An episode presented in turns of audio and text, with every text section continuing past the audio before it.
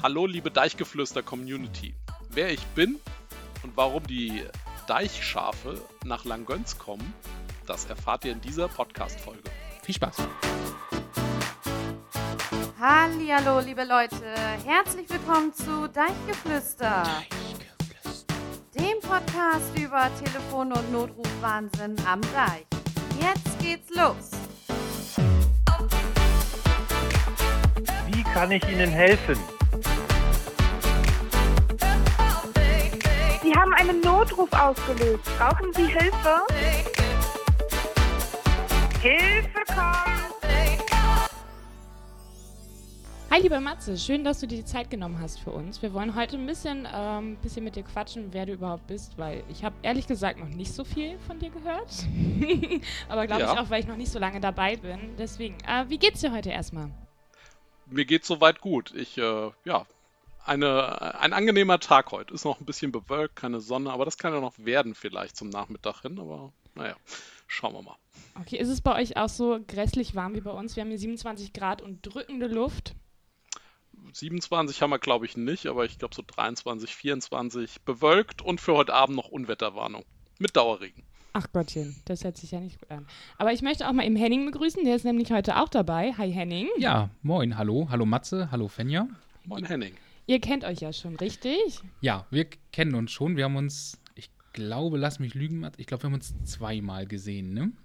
Möglich. Also ich habe dich einmal, und ich weiß nicht, ob du dich daran erinnern kannst, haben wir uns in Berlin getroffen. Unbewusst, also unbeabsichtigt. Ich war da mit meinem Männer zum Urlaub und du und Jüppi, ihr wart da und habt, was auch immer ihr gemacht habt, aber auf jeden Fall wart ihr beide da. Und dann haben Ja. wir zusammen morgens Die gefrühstückt. Wahrscheinlichkeit, dass wir ein Bier getrunken haben, war wahrscheinlich auch nicht so. Es war Frühstück. Achso, Frühstück. Ja, gut, ist jetzt bei Jüppi auch nicht so, aber geht. Genau.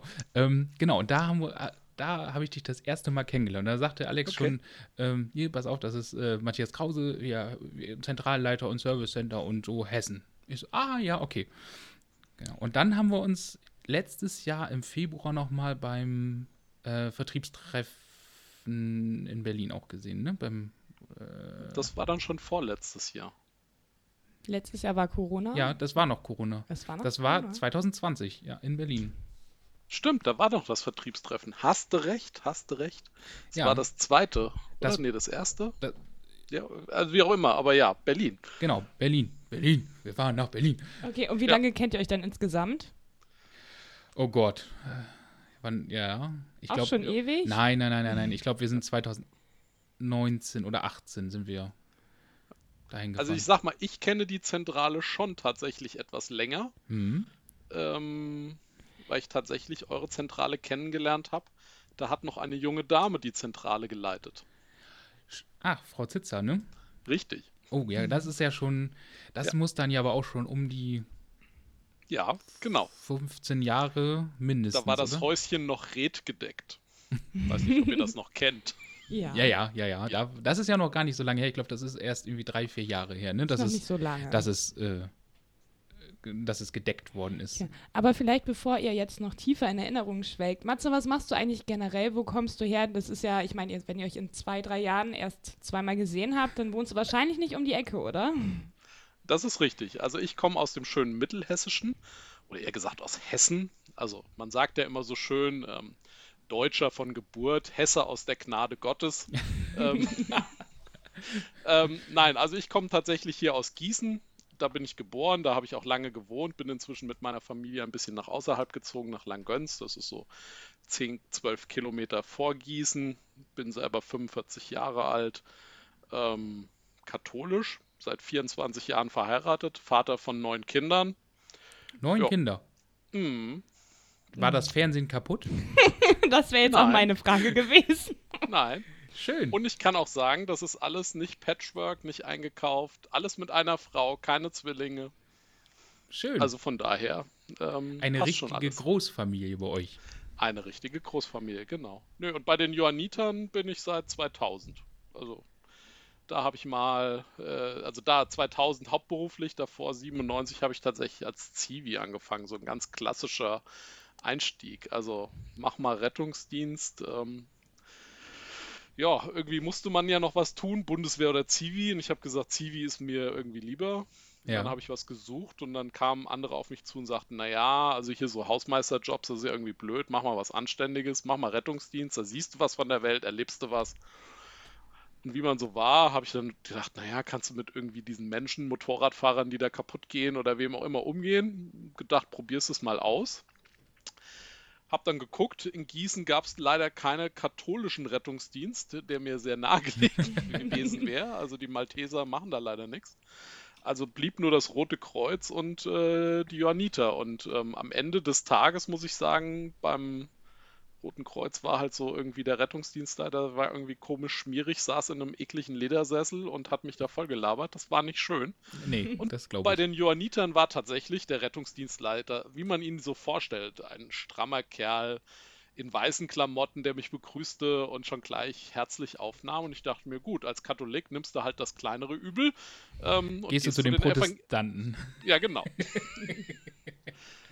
Der Vorstand fragte mich auch das und ich sagte, naja, Sie sind das kleinere Übel. Dann meinte er, das meinst du jetzt nicht ernst. Dann meinte ich, doch. er lachte und hat mich eingestellt. Ja. Hat wohl funktioniert. Vielleicht, Ja. vielleicht war genau das, dieser Spruch halt auch der Grund, warum gesagt, Mensch, okay, der ist, äh, den können wir trotz der falschen Konfession vielleicht, also falsch in Anführungszeichen natürlich, können wir ihn einstellen. Damals war das ja noch ein bisschen, muss man ja sagen, wahrscheinlich noch ein bisschen strenger. Heute ist das ja ein bisschen äh, aufgeweicht, sag ich mal. Oder wird da bei euch noch stark drauf geachtet, auf die Konfession? Nein. Also gut, du wirst halt kein Landesvorstand, wenn du katholisch bist. Wäre das jemals dein Ziel gewesen? Nein, Okay. Von daher, wo ist das Problem? nein, nein. Siehst Ich glaube, ich bin an meiner Position ganz gut aufgehoben und fühle mich da auch ganz wohl. Das ist schön, wenn man das sagen kann von sich, ne? Aber dann hast du ja wirklich diesen klassischen Johanniter oder äh, allgemeinen Hilfsorganisationsweg beschritten. Über den Zivi damals ja noch, dann in das Hauptamt, gegebenenfalls ja noch Ehrenamt möglicherweise auch noch mit da rein. Also das ist ja so dieses typische, Ja, zwischendurch, äh, also zwischen, be- bevor ich hauptamtlich geworden bin, tatsächlich ein bisschen im Rettungsdienst rumgefahren, wie man es halt so macht. mhm. Ja, und dann 2000 ähm, als Abteilungsleiter für den Hausnotruf. Damals eine One-Man-Show bei uns und irgendwie, keine Ahnung, das waren 300 Teilnehmer. Also, und wir hatten eine Hausnotrufzentrale, die irgendwie über 500 Teilnehmer verfügte, sowas in der Art. okay. Also ganz wild. ähm, ja, und dann irgendwie reingewachsen. Am Anfang hatte ich tatsächlich nur ich Hausnotruf. Und irgendwie Einsatzdienst kannte ich noch gar nicht. Das hat irgendwie der Rettungsdienst abgebildet. Also ich war nur dafür da, Geräte aufzubauen. Also ein klassischer Techniker. Okay. Und auch die Zentrale, die war irgendwie selbst organisiert. Da saß immer nur einer und die haben dann so ihre Dienstpläne auch irgendwie selber gemacht. Und ich musste dann nur immer mal rein, um an dem Computer, diesem einen, da Dinge einzugeben. Mit dem großen Röhrenmonitor. Mm, Nein, wir hatten tatsächlich schon ein LCD-Display. Oh, Ein 13 Zoll, ähm, farbig, aber das einzigste im Haus. Das einzigste LCD-Display, ähm, weil der Platz es nicht anders hergegeben hat. Also ein Röhrenmonitor hätte da nicht hingepasst. Also einfach aus der Not heraus deswegen ein Flachbildschirm. Nicht, weil er, nicht, weil ihr schon so fortschrittlich war, sondern weil es einfach gar nicht Nee. anders ging. Es ging nicht anders, genau. Ja, und äh, da ging es dann weiter. Und dann habe ich aber parallel zum Hauptamt, wie man das auch so macht, kennt man ja auch von euren Leuten. Also ich habe damals mit, äh, war ich Gründungsmitglied einer Höhenrettungsgruppe, ich war Gründungsmitglied einer Motorradstaffel. Motorradstaffel bin ich auch immer noch dabei. Ähm, ich habe bei uns den ersten Einsatzleitwagen verantworten dürfen, der im Verband da war. Und so verschiedenste Dinge durchlebt und ja, was man dann halt so als Johanniter auch mal macht. Das ist ja das Schöne an der Geschichte. Ne? Du kannst ja wirklich äh, von ja, Einsatzleitwagen, Hausnotruf, Motorrad, Höhenretter. Man kann alles mitnehmen. Ich weiß gar nicht, gibt es von, der, von den Johannitern eine Wasserwacht oder eine Wasserrettung? Wahrscheinlich, ne? Ja, es gibt Ich- mehrere Boote. Es gibt auch eine Taucherstaffel. Siehst du? Das fehlt ja dann Also, noch. Boote stehen zum Beispiel in Mainz steht eins, in Essen gibt es eins, ähm, in Kiel oben, die haben natürlich auch Boote. Und Ich meine, die Kieler oder irgendwo da oben in, in Nord, die haben auch eine Taucherstaffel. Hm. Ja, gut, da macht es ja auch Sinn. Also bei uns ist, hier in Niedersachsen ist es mir tatsächlich nicht bekannt, aber gut, das, das heißt auch nichts. Ne? Das, Aber ihr habt Höhenretter. ja, das weiß Wir ich. haben Und, die Höhenretter. Ja. und Hundestaffeln. Ja, Die haben eine wir der ältesten kommt aber hier auch aus Mittelhessen, Entschuldigung. Du kannst uns auch nichts lassen hier. Gen- Ich spüre da schon so eine gewisse Rivalität hier. Nein, nein, nein. nein, nein, Quatsch. Ja, aber interessanter Lebenslauf bisher, wirklich. Krass. Das Ja. wusste ich übrigens Und auch auch noch sehr nicht. beeindruckend, finde ich. Also auch die ganzen Bereiche und was auch mit aufgebaut wurde. Das finde Mhm. ich ziemlich beeindruckend. Und Ja. wie ist es jetzt aktuell? Wie viel, also du machst, du bist jetzt Bereichsleiter für den Hausnotruf und für das Service Center, ne? wenn ich richtig informiert bin, ne? Genau. Aus dem Verband heraus hat sich dann 2016 ergeben, dass wir auch die, die Hausnotrufzentrale hat ein bisschen was auch mit Personalwechseln im Landesverband zu tun gehabt. Ähm, haben wir die äh, Hausnotrufzentrale aus dem Regionalverband gelöst und in den Landesverband überführt. Und das war der Punkt, wo auch ich in den Landesverband gewechselt bin und dann ähm, als Bereichsleiter für die Notrufdienste und für das Service Center installiert worden bin. Vorher war das halt im Regionalverband, nur ein Abteilungsleiter, dann bin ich jetzt Bereichsleiter. Ich habe aber vorher schon im Landesverband als Fachberater war ich dort tätig, weil da gab es nur den Bereichsleiter Soziale Dienste. Der fand Hausnotruf nicht so mega spannend, beziehungsweise bei den Fachthemen hat er mich immer dazugeholt und ähm, dementsprechend ähm, ja gefragt und dann hat sich das irgendwann mal gewechselt, dass ich tatsächlich in diese Position gekommen bin, ähm, das als Bereichsleiter zu machen. Mhm.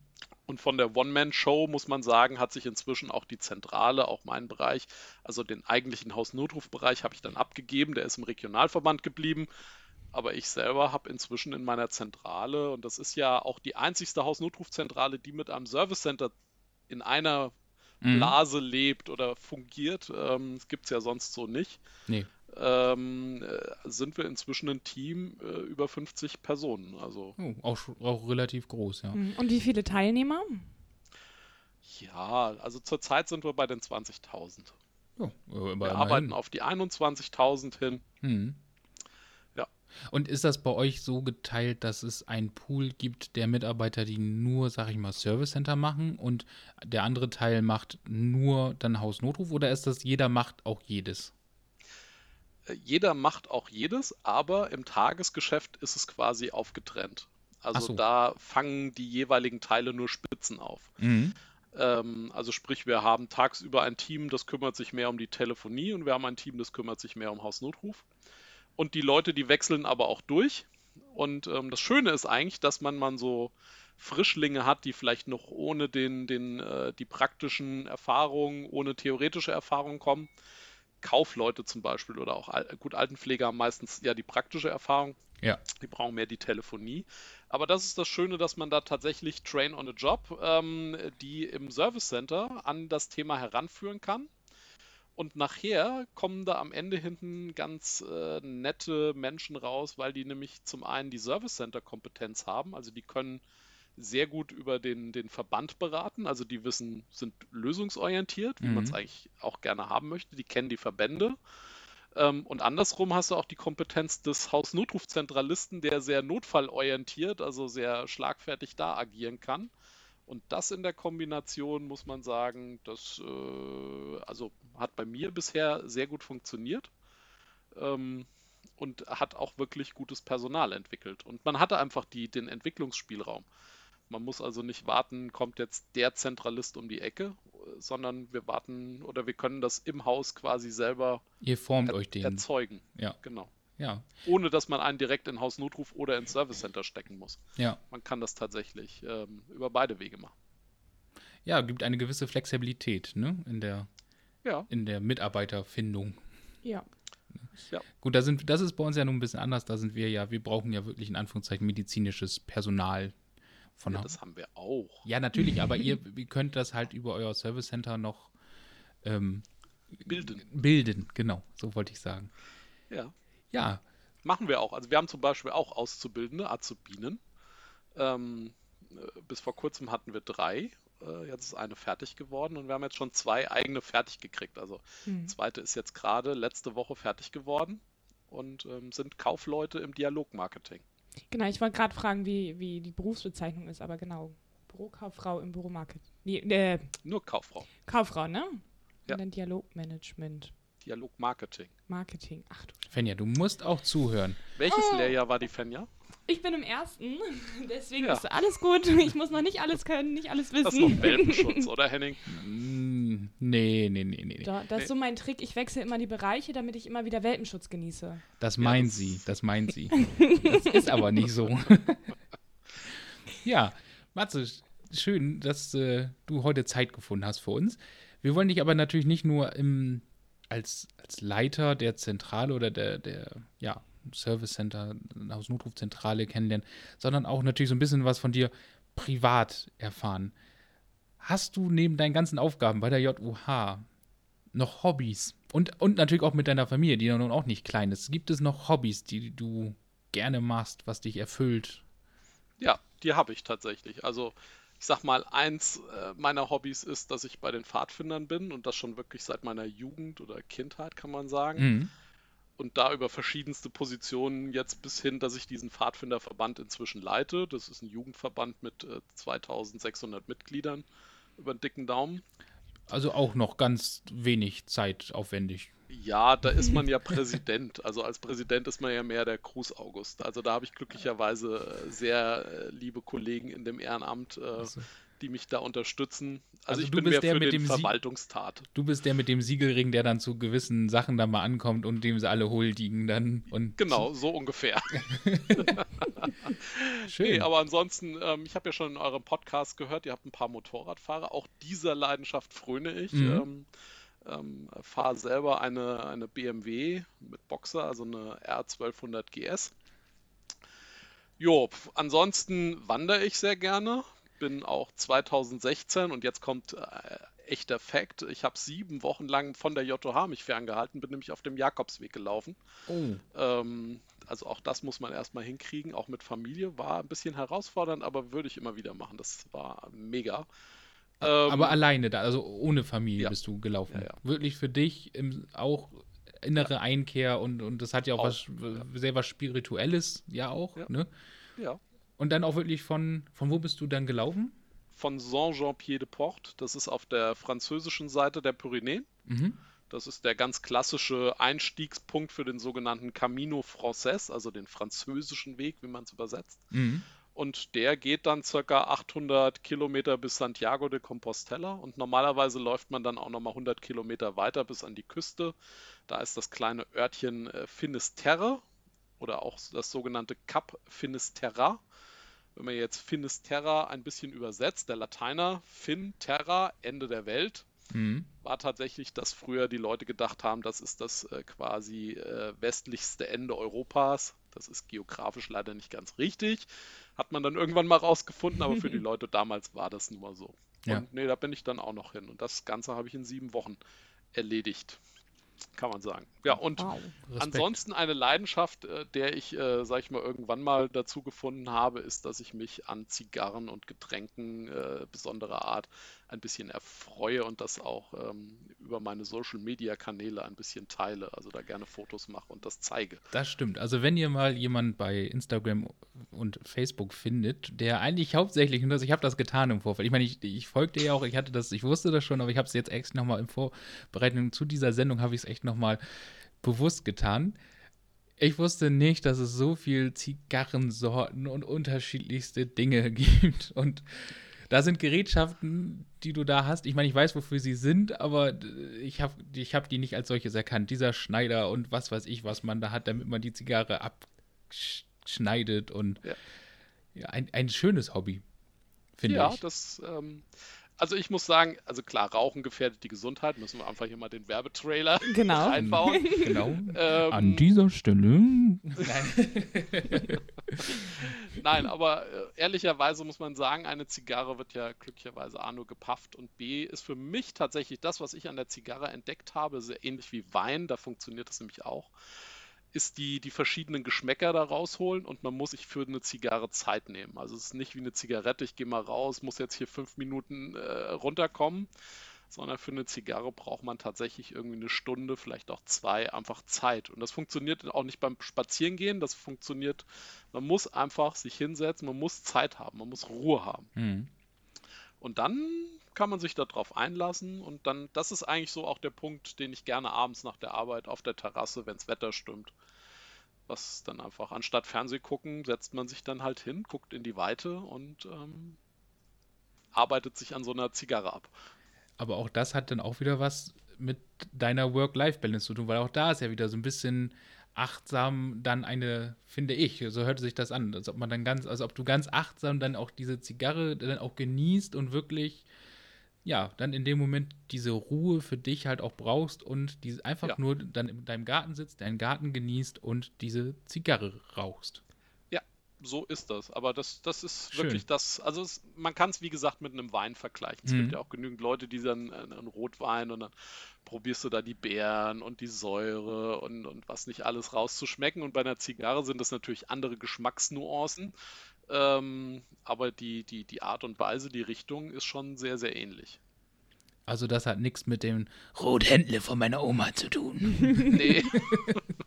Die gibt es auch, aber, Aber ich muss sagen, es ist, äh, also es ist total spannend. Also ich habe mich inzwischen, ähm, äh, nehme ich auch an sogenannten Blind Tastings äh, teil. Also bekommt man im Vorfeld vier, fünf Zigarren, die sind äh, ohne Banderole, also man, man hat keinen Anhaltspunkt.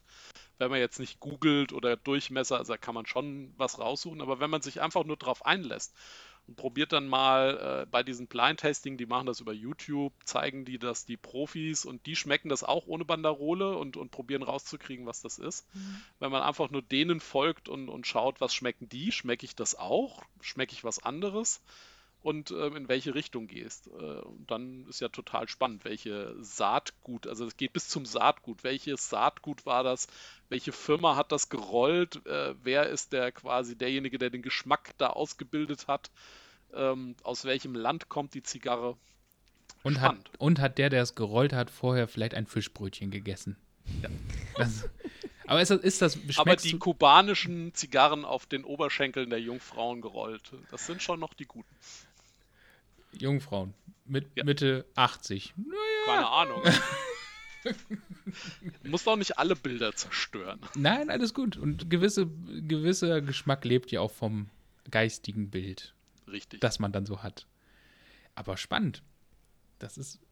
Also, dass man auch zwischen so einem Alltag von neun Kindern, sind alle neun noch im Haus oder sind schon ein paar raus?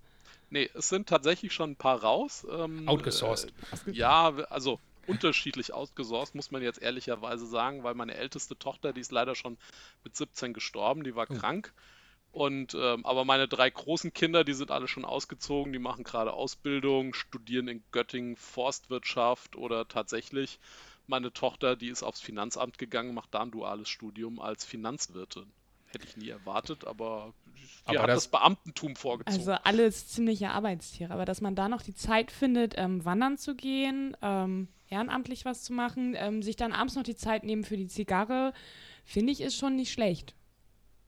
Ja, wobei Ehrenamt und JOH, wie gesagt, man kriegt ja Tag, tagsüber genug von, der, von dem Laden ab, was das angeht. Von daher muss man da ja auch nicht äh, das überreißen. Da bin ich inzwischen eher bei dem Punkt, dass ich nur noch die Specials mitnehme. Hm. Ja, gut, aber man muss auch, das muss dann, man muss es auch abgrenzen dann, ne? Sonst, sonst funktioniert das nicht, ne?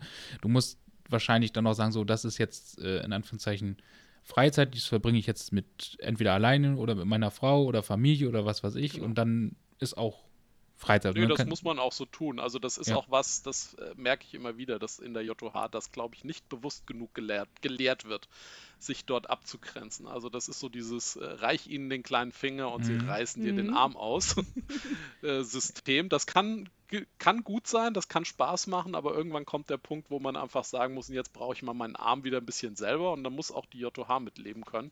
Ja. Das habe ich einfach auch schon oft genug erlebt, dass das zum Teil nicht so richtig funktioniert hat. Und da muss ich aber sagen, da habe ich meinen Weg gefunden. Da habe ich auch einen guten Chef, der das auch ganz gut äh, gefördert hat und von daher Ja. geht.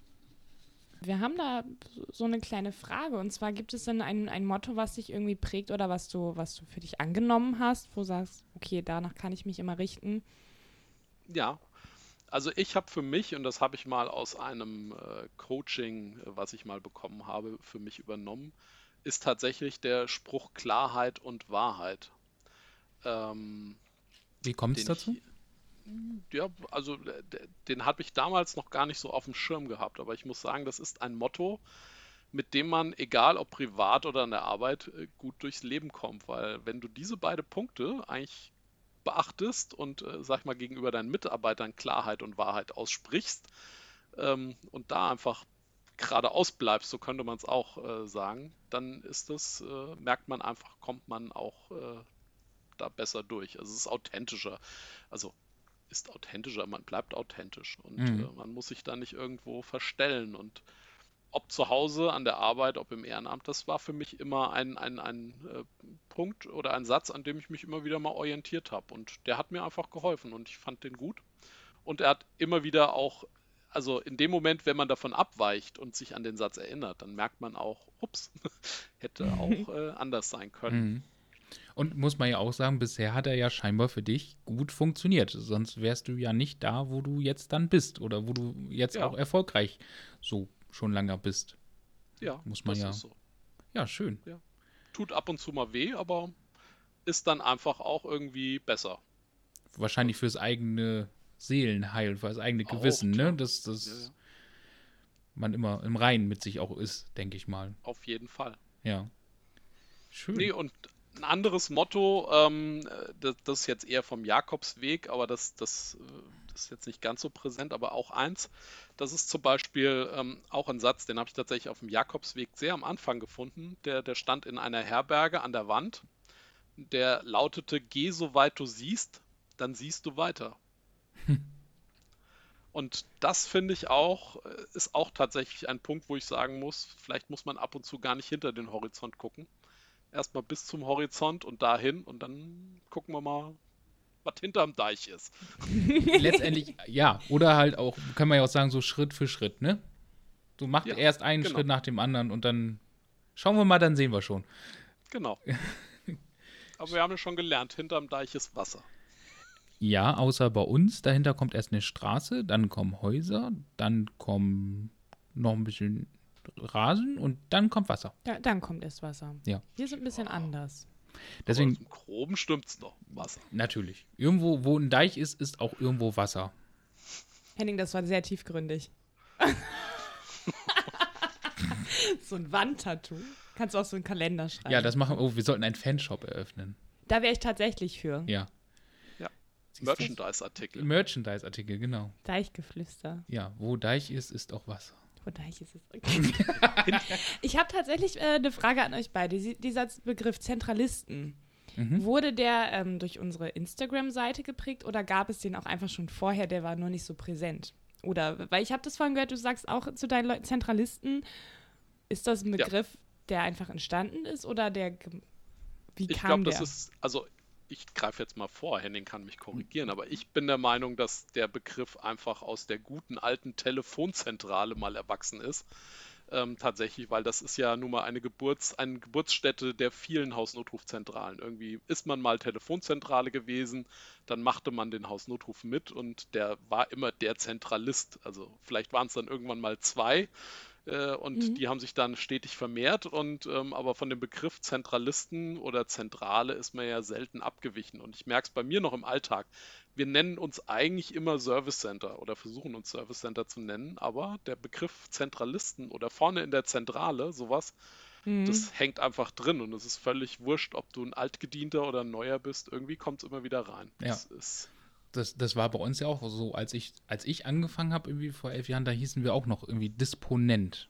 So. Mhm. Und jetzt ist das, äh, glaube ich, auch bei uns in den Signaturen ist dann auch Zentralist. Ta- Tatsächlich auch so ähm, bei Job, Jobausschreibungen, ne? dass da da ist es auch. Zentralist Zentralist, Steht, ne? genau, Hausnotruf wird es auch genannt, ja. Und da lag es bei uns für den Podcast natürlich nahe, dass wir dann halt auch Zentralisten vom Deich nehmen. ne? Das ist ja, was liegt näher? Äh, Eben. Ne? ja, Matze, ich sehe gerade mal erstaunt auf die Uhr und gucke, dass wir schon die 30 Minuten gerade anpeilen. ja. Wir müssten also so langsam so ein bisschen zum Ende kommen, aber ich möchte das nicht einfach so verstreichen lassen, ohne dich natürlich noch zu fragen, gibt es etwas, was du unbedingt noch sagen möchtest, was du äh, entweder uns fragen möchtest, was du allgemein erzählen möchtest von dir oder gibt es da was? Ich von mir. Ihr dürft alle meiner Instagram-Seite folgen. Ich freue mich über Follower. Die da Nein, heißt, ähm, ja, Mellis Matze. siehst du, also guckt einmal bei Mellis Matze vorbei, dann werdet ihr auch seine seine Passion. Zigarren, seine Passion sehen, Zigarren Und ich meine auch, habe ich, kann das auch sein Whisky? Ja, der taucht da auch mal auf. Ja, okay, aber nicht so, also Zigarren ist im, im hauptsächlich. Ja, Ziga- ja. Das, das ist zu einer Zigarre gehört ja auch ein Getränk und das kann man unterschiedlich. Da kann man Wein sein, da kann man Gin sein, da kann man Schnäpschen sein, da kann mal ein Kaffee sein. Das ist unterschiedlich. Mhm. Also halten wir schon mal fest, dass wir mit der Motorradgang irgendwann, wenn es wieder geht, Ja, einen Abstecher nach Langgöns machen. Für eine Ja, aber Zigarre. hier, im- das können wir auf jeden Fall, aber hier in der Gegend gibt es ja den Vogelsberg. Wenn jetzt der Motorradfahrer mal ein bisschen googelt, dann wird er sehen, Vogelsberg und Rhön und sowas, da sind ja wunderbare Motorradstrecken, die auch, äh, sag ich mal, deutschlandweit äh, gelobt werden. Das kann Das ich euch stimmt. zeigen. Siehst du, dann fahren wir nämlich mit Matze mal durch die Rhön. Trinken Whisky, Kaffee. La- Lass den Abend mit äh, Kaffee, Whisky und einer guten Zigarre ausklingen. Genau. Beim Ja. Sonnenuntergang. Wir laden uns sozusagen selber ein. Genau. Ja, Spannend. Nein. Gibt es sonst hier noch in der etwas? Nähe gibt es ja auch ein nettes Hotel. Kann man gleich Werbung für machen. In dem geistigen Zentrum der Johanniter. So, das kann jetzt jeder googeln und dann Äh. weiß er auch, wo das Hotel steht. Das stimmt, ja. Ich, ich äh, weiß, was du meinst. Gibt es sonst noch etwas, was du, wie gesagt, von dir oder von deiner Arbeit oder so, was du noch berichten möchtest? Oder was du unserer Deich-Community mit auf den Weg geben möchtest. Den Deichschafen mitgeben möchtest? Den Deichschafen. ja. Also ich muss einfach mal sagen, die Zusammenarbeit mit den Deichschafen haben wir ja auch immer wieder gerne, wenn euer Chef mal bei mir anruft oder auch andersrum.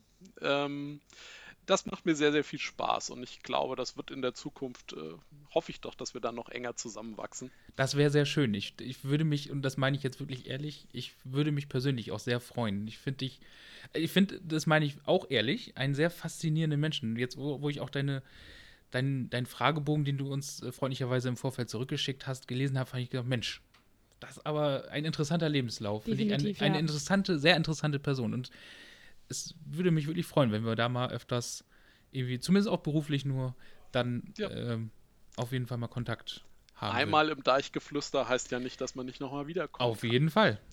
Und wenn wir, wir haben das in de- der heute erschienenen Folge Nummer 5, haben wir das auch schon besprochen. Wir müssen ja sowieso noch einen Außenreport machen für Nadine, wo ich als Carla Kolumna verkleidet auf meinem Roller hinter ihr herfahren werde, während sie Slackline macht. Das schafft sie. Nein, das will sie, sie schafft es nicht. Also- sie hat Höhenangst, aber sie muss. Sie, sie muss. Aber wir haben heute nochmal, als wir die Folge gehört haben, bei uns, ähm, haben wir drüber, ob Carla Kolumna der richtige Name ist. Wir haben eigentlich eher gesagt, das muss jemand vom ähm, Grevenbräuer Tagblatt machen. Schlemmer. Ja, Weiß Bescheid. Das ist kein Problem. Dann komme ich auch vorbei. Da musst du, das Problem ist, das geht nur, wenn du ein bisschen, du musst was getrunken haben. Irgendwie so ja, das lässt sich ja auch irgendwas- einrichten. was Schleimiges, Eierlikör. Wenn du das mit Eierlikör machst, dann hast du noch so, so einen Film im, auf dem Zäpfchen und dann kannst du Henning, das noch viel besser Ein machen. Eierlikör sollte nicht schleimig sein, glaube ich. Doch. Wirklich? Ja. Hast du schon mal Eierlikör getrunken? ich habe ihn sogar Ja. schon gemacht. Ich auch. Und der muss schleimig sein? Ja. Weiß nicht, der muss schmecken. Ich weiß nicht, schleimig hört sich nicht an, als würde es schmecken. Ja, ja, aber der ist doch so zähflüssig. Der ist doch so. Dick. Hat eine dickflüssigere Konsistenz. Genau. Danke. Ich Das meine ich. Das ist schleimig. ja. Gut. Nee, aber sonst wüsste ich jetzt gar nicht. Ich bin immer wieder gerne bei euch und besuche euch auch immer wieder gerne. Ja, auf jeden Fall machen, wenn Corona vorbei ist, bitte. Ach so. Dachte, wir sind hier eine Kohorte. Wir hier schon. Wir schon, aber du da unten. Außenstelle, Ich da Außenstelle. unten. Hallo. Da genau. unten. Ja, Matze, dann möchte ich mich recht herzlich bei dir bedanken für das offene Gespräch, für das schöne Gespräch. Wir haben, finde ich, sehr viel von dir erfahren, auch wenn wir noch gar nicht alles von unserem Fragebogen abgefragt haben. Aber ich glaube, wir haben einen allumfassenden Überblick gewonnen von dir, oder? Ja, ich glaube auch. Also in der Kürze der Zeit auf jeden Fall. Und ich freue mich, dass ich, glaube ich, der erste externe Gast sein durfte. Genau, du bist der erste Externe, ja. außerdeichische, Außer der, der ausgedeichte, Tüte, der mitmachen kann, darf, möchte, soll. Und wenn die Leute noch Fragen haben, können die sich ja auch gerne an dich über dein Instagram melden. Ja, Melis Matze. Melis Matze, genau. Genau. Oder natürlich auch gerne eine E-Mail schicken an deichgeflüster.zentralisten.de. Geflüster bitte mit. UE. Genau. Oder direkt über unseren Instagram. Wir leiten das auch weiter. Es gibt 10.000 Wege, wie man irgendwen von uns erreichen kann. und in den Kontakt treten kann. falls euch diese Folge gefallen hat, dann gebt dem Deichgeflüster fünf Finger. Ja, ich finde, das war perfekt. Und sonst gerne auf Instagram über Zentralisten vom Deich, bei Apple Podcast 5 Sterne, auf Spotify folgen. Ähm, ich glaube, auf Facebook sind wir, glaube ich. Daumen auch. hoch. Daumen hoch, Daumen überall. hoch. Überall. Alle Daumen hoch, alle Herzen, alle Reaktionen. Sagt eurer Oma, eurem Dackel, eurer Tante. Und sprüht es nicht auf die Grundschule. nein, aber gerne an die Wand von irgendwelchen Häusern. Nein, natürlich. nicht. Wir bedanken uns, wie gesagt, ganz herzlich auch nochmal bei Matthias. Vielen Dank und bis zum nächsten Mal. Wir hoffen, von dir zu hören. Genau. Gerne. Bis dann. Tschüss. Tschüss. Und das war's leider schon wieder. Drückt auch beim nächsten Mal gern wieder unseren Knopf. Abonniert unseren Podcast und folgt uns gerne auf Instagram und Facebook unter Zentralisten vom Deich.